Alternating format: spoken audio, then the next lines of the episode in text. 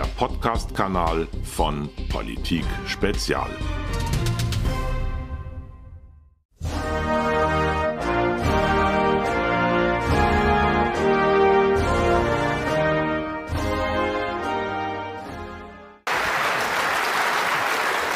Hallo.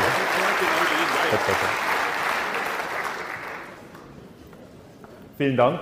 Ähm, wenn man mit äh, Thukydides angekündigt wird, dann äh, ist das eigentlich prima. Besser kann es nicht gehen als Historiker. Ich komme aus der Schweiz. Äh, ich äh, untersuche die Fragen Krieg und Frieden schon seit 20 Jahren. Und es ist natürlich so, dass wenn man die internationale Politik beleuchtet, dass man dann früher oder später heikle Themen aufgreift und wenn man heikle Themen aufgreift, dann wird man, das habe ich zuerst äh, gehofft, dass das nicht passiert, aber es ist eben trotzdem so, dann wird man auch diffamiert. Ja, und das habe ich viel erlebt. Mein Vortrag geht äh, über internationale Politik und bei der internationalen Politik äh, sind eigentlich die äh, zu untersuchenden Einheiten sind die Nationalstaaten. Im Moment haben wir 193 Nationalstaaten, UNO-Mitgliedstaaten. Natürlich, es gibt umstrittene Gebiete wie Palästina oder Kosovo, Vatikan, also umstrittene Gebiete, einfach wo man jetzt nicht sagt, die bekommen einen Sitz in der UNO. Aber wenn Sie es einfach im Kopf haben wollen, dann sind es 200 Länder auf der Welt. Und zwischen diesen Ländern hat man ein Prinzip eingeführt, das ich für sehr, sehr wichtig halte, wenn wir über Frieden sprechen. Und das war die Einladung auch von, von Max Otte, dass ich über Frieden spreche und mein, mein Blick auf die Frage. Und dieses äh, Prinzip wird in der UNO Charta festgelegt und das heißt UNO-Gewaltverbot. In diesem UNO-Gewaltverbot steht, alle Mitglieder und gemeint sind jetzt die Länder, die in der UNO Mitglied sind. Wenn Sie eine Weltkarte anschauen, werden Sie sehen, alle Länder sind praktisch Mitglied in der UNO.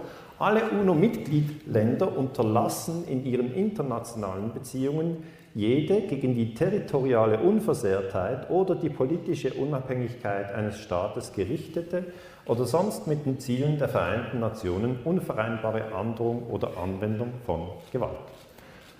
Das ist das UNO-Gewaltverbot. 1945 wurde es verabschiedet und meiner Meinung nach ist das das Wichtigste, was wir überhaupt am 1945 nach der Katastrophe des Zweiten Weltkrieges als Menschheitsfamilie erkannt haben. Wir haben erkannt, dass die internationale Politik, wenn sie auf Gewalt setzt, sehr, sehr großes Leid erzeugt. Und wenn wir sagen, das UNO-Gewaltverbot interessiert uns nicht, jetzt führt einfach jeder Krieg, wie er will, dann haben wir chaotische Zustände. Und nachdem ich Ihnen das Gewaltverbot dargelegt habe, möchte ich Ihnen zeigen, wie es immer wieder verletzt wurde. Ja. 1953 hat der Premierminister von England, Winston Churchill, im Iran die Regierung gestürzt. Und das muss man sich heute vor allem in Erinnerung rufen, wo ja wieder die Spannungen mit dem Iran zunehmen. Die Iraner haben damals entschieden, sie wollen das Erdöl verstaatlichen. Und die Briten wollten das nicht. Das heißt, es waren in diesem Falle wirtschaftliche Interessen, die dazu geführt haben, dass man eine Demokratie zerschlagen hat. Das ist genau das, was ich äh, mein Grundgefühl halt habe, dass ich sage, immer wieder werden auch demokratische Prozesse kaputtgeschlagen, weil es eine Elite gibt, die wirtschaftliche Interessen hat und die das einfach niederbügelt. Churchill hat im Iran die Regierung gestürzt. Das ist illegal. Und um das klar zu kommunizieren, gebe ich Churchill hier eine rote Karte und sage, Churchill ist ein Kriegsverbrecher.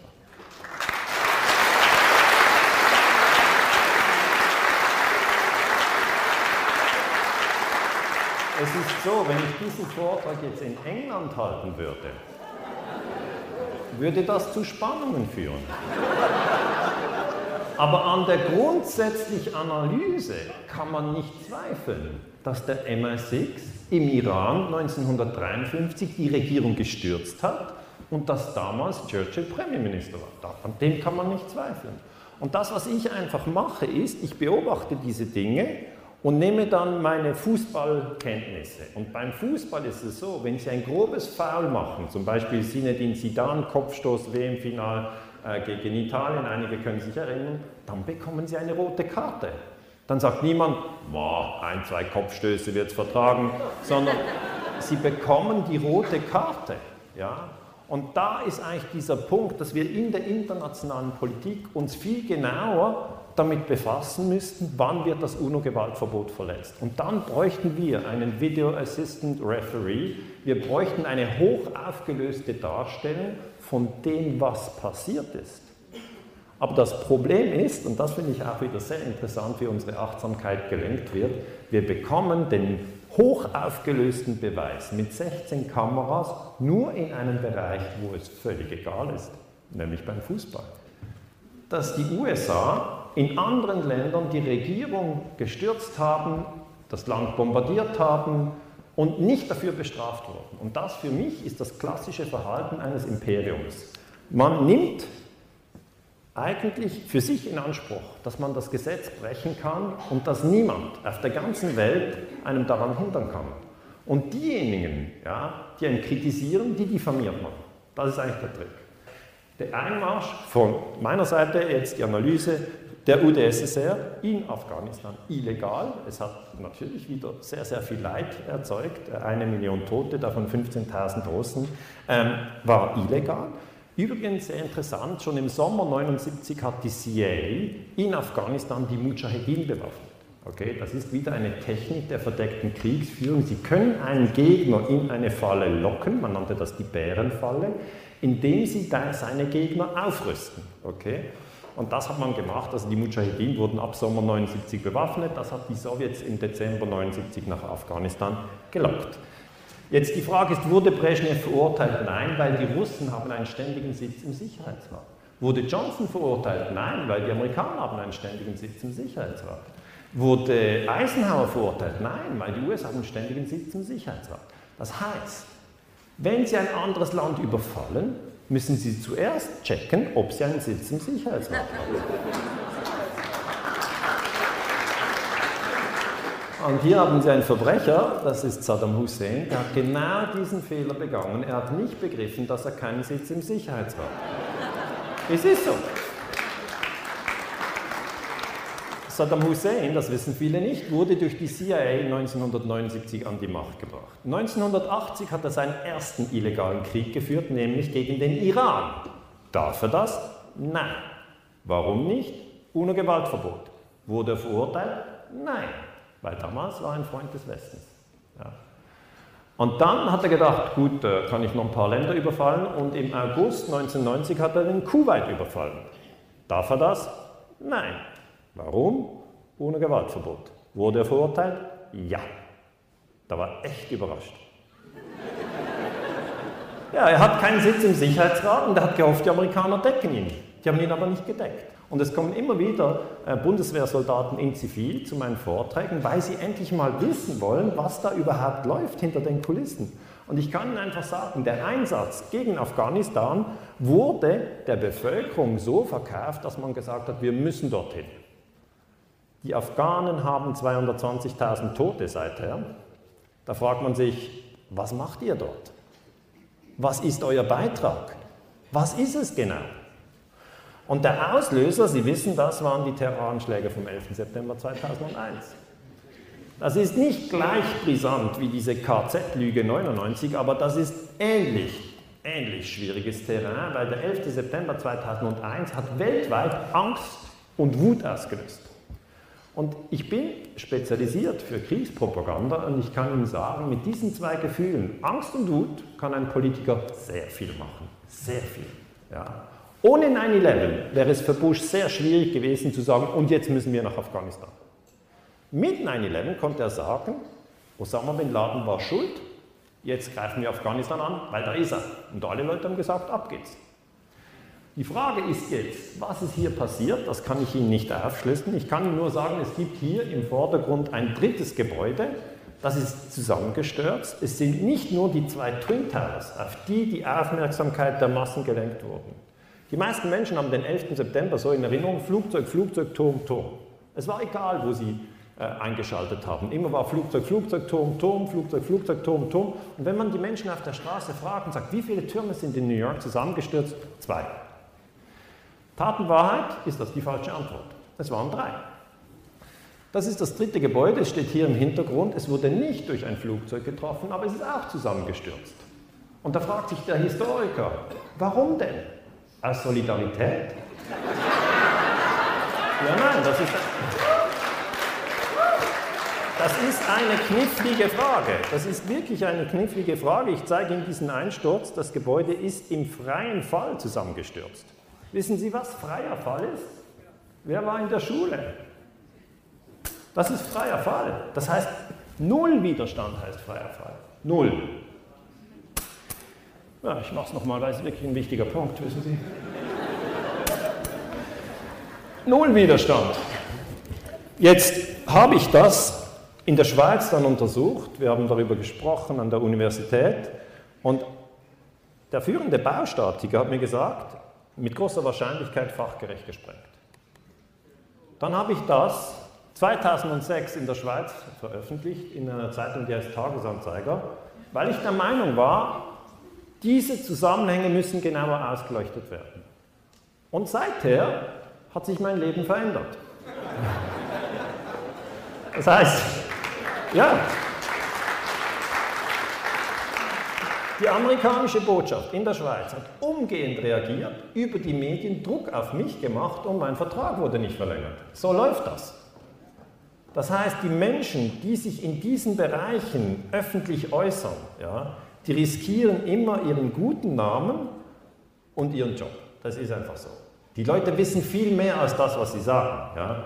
Aber viele denken, jetzt habe ich noch Kinder, jetzt kann ich das nicht machen oder ich bin noch in Ausbildung, jetzt kann ich das nicht machen oder oh, jetzt bin ich zu alt, jetzt kann ich das nicht machen. Die Menschen haben immer eine Entschuldigung, warum sie diese schwierigen Dinge nicht angehen. Es ist ja schwierig. Darf ich kurz fragen, wem war das nicht klar, dass da drei Gebäude zusammengestürzt sind an diesem Tag? Das sind immer noch ein paar. Das ist einfach immer noch so. Also ich sage es Ihnen nochmal, das ist die Symmetrie, die wir besprochen haben. Und da geht das so, oder? Also es ging nicht rauf und runter, das wäre noch, wäre noch schwieriger gewesen, wenn das rauf und runter wäre. Der Deutsche Bundestag hat einen wissenschaftlichen Dienst, der ist sehr, sehr gut, würde ich Ihnen empfehlen, hin wieder dem Beachtung zu schenken. Die Bewaffnung und Ausbildung paramilitärischer Kräfte stellt einen Verstoß gegen das UNO-Gewaltverbot dar. So verhält es sich auch mit der Bewaffnung und Ausbildung der syrischen Rebellengruppen, die USA seit 2012. Trump bombardiert auch. 7. April 17, das heißt, es wird immer wieder bombardiert, illegal. Ähm, das sind äh, Cruise Missiles, die werden von einem Kriegsschiff abgeschossen äh, im, im Mittelmeer. Dann wird immer diskutiert, wie streng muss man jetzt mit Trump sein, weil er hat sich mit Putin abgesprochen. Ja, weil das Schlimmste wäre, wenn die Amerikaner russische Truppen in Syrien treffen. Dann haben sie zwei Atommächte im Krieg. Das wäre das Schlimmste. Und, und das finde ich bei Trump gut. Er ist sehr, sehr eng mit Putin. Sie sprechen sich ab und hat er gesagt, ich bombardiere dort, zieh deine Leute ab. Das war gut. Aber trotzdem, es ist ein Verstoß. Es ist ein Verstoß. Trump ist ein Kriegsverbrecher, weil er darf Syrien nicht bombardieren. Kann ich nicht sagen, ja, milde der Umstände, er hat nur so ein bisschen bombardiert. Sie dürfen überhaupt gar nicht bombardieren. Gar nicht. Man darf nicht. Und, und ich möchte Ihnen einfach sagen, ja, wenn ich ein böser Diktator wäre und ich würde Deutschland spalten wollen, würde ich es mit den Parteien machen. Ich würde sie in die Parteien zerlegen, weil genau wenn die Parteien gegen ihren Gedanken fix einklinken, werden sie sich bekämpfen und nicht verstehen, dass ich außen stehe und sehe, wie alles den Bach runtergeht. Das ist, ich sage das so offen, ja.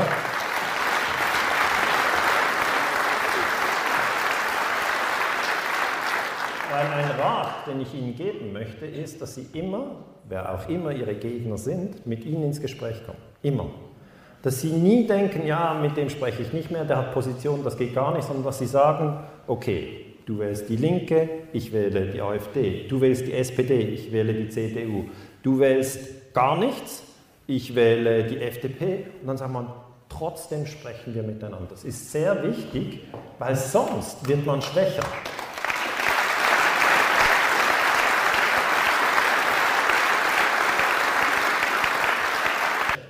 Ich kann das wieder mit einem klaren Beispiel aus dem Fußball erklären.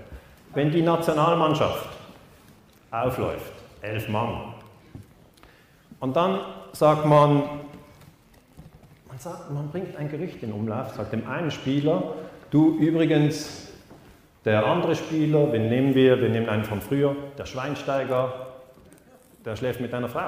Ja. Dann gibt es Stress. Der spielt dem keinen Pass mehr. Oder wenn, dann richtig scharf, dass er ihn nicht erwischt. Dann später geht er zu ihm und sagt, stimmt das eigentlich? Stehst du mit meiner Frau? Und sagt er, nee, die gefällt mir gar nicht. Dann gibt es noch mehr Stress. Das heißt, das heißt, das Zersetzen, das zersetzen. Wissen Sie, wie einfach das ist? Wie schnell es geht und wie schlecht ein Team dann funktioniert? Sie werden jedes Spiel verlieren. Jedes. Sie können sagen, wir haben uns gut gestritten, aber Sie werden alles verlieren. Alles. Jetzt, ähm, ja.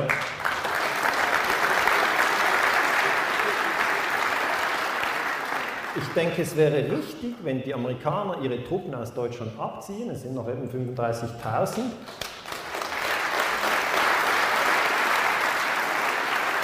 Das, das wird von Wählern der Linken, der AfD und der Grünen befürwortet. Das heißt, man wird immer sehen, bei einigen Punkten ist man gleicher Meinung, bei anderen Punkten ist man anderer Meinung. So wird es immer sein. Und ich möchte nochmal daran erinnern, dass Putin recht hat, wenn er sagt, die NATO hat sich ausgedehnt. Obwohl uns bei der Wiedervereinigung Deutschlands versprochen wurde, keine Erweiterung der NATO zu betreiben.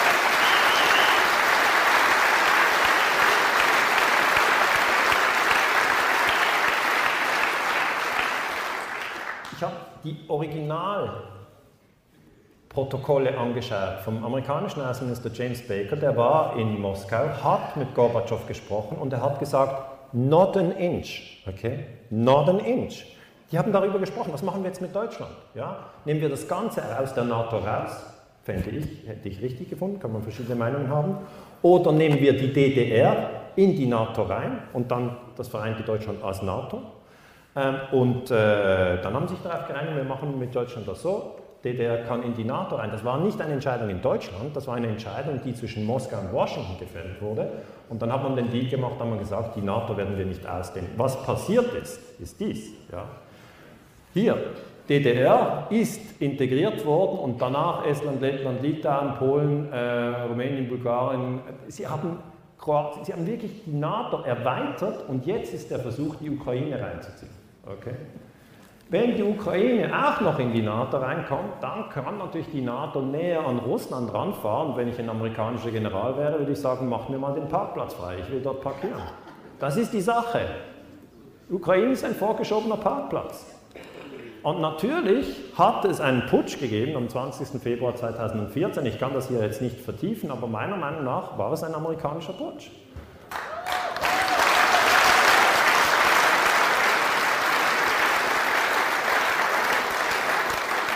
Es hat ein abgehörtes Telefonat gegeben von Victoria Newland, das ist die Frau im Außenministerium, die hat mit dem Botschafter in Kiew gesprochen und dann haben sie darüber gesprochen, wer die neue Regierung sein soll.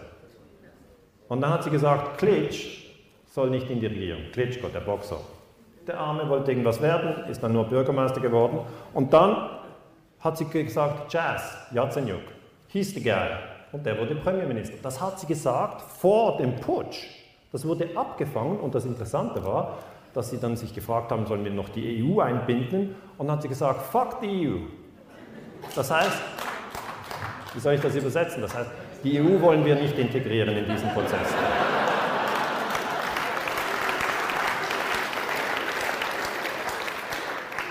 Die Russen sind ja nicht bescheuert, die beobachten das Ganze. Das heißt, Putin hat einen Gegenzug gemacht und hat sich sofort die Krim gesichert. Das hat er gemacht, aber es ist ein Gegenzug, okay? Es wird aber in der Neuen Zürcher Zeitung so dargestellt, als wenn Putin eines Morgens aufgewacht ist und sagt, ich weiß nicht, was machen, ich überfalle mal die Krim. So war es doch nicht. Zuerst ein Putsch in Kiew und dann der Gegenzug, die Russen sichern sich Sevastopol, das ist ihr militärischer Stützpunkt am Schwarzen Meer. Ähm, UNO-Gewaltverbot respektieren, ich komme zum Schluss ist für mich sehr, sehr wichtig. Ähm, es ist für die Stabilität in Europa wichtig, es ist für die Stabilität weltweit wichtig. Äh, Max hat mich gefragt, ja, können Sie Ihre Sicht darlegen? Meine Sicht ist UNO-Gewaltverbot respektieren. Und was ich auch ganz wichtig finde, ist diese Achtsamkeit. Also Achtsamkeit bedeutet, dass Sie Ihre eigenen Gedanken und Gefühle beobachten und erkennen, dass sie nicht Ihre Gedanken sind, dass sie nicht ihre Gefühle sind, sondern dass sie das Bewusstsein sind, in dem Gedanken und Gefühle aufsteigen. Und das ist nicht das Gleiche. Ein schönes Bild zur Achtsamkeit, das mir sehr geholfen hat. Ich habe mir das so vorgestellt, dass die Gedanken wie ein Wasserfall sind. Die laufen immer. Schon am Morgen, wenn ich aufstehe, denke ich, oh, ich muss noch dieses Mail und dort muss ich hin, wann ist mein Zug und sind die Kinder schon unterwegs. Das ist unglaublich, das stört mich auch sehr, aber es ist halt so. Und vielleicht haben Sie das Problem auch. Und dann ist ein Bild, dass Sie sich dass sie durch, wie durch einen Wasserfall durchgehen, weil hinter dem Wasserfall gibt es auch manchmal so eine Ausbuchtung. Okay? Sie gehen durch den Wasserfall durch und sie stehen hinter dem Wasserfall. Sie sehen ihre Gedanken, die laufen, laufen, aber sie erkennen, dass sie das nicht sind. Und wenn sie Probleme haben, sehen sie ihre Gedanken drehen wie wild, aber sie können sich dann entspannen. Also es ist wirklich gesundheitsfördernd, ähm, nicht jede äh, Hysterie mitzumachen, weil das, das ist einfach anstrengend.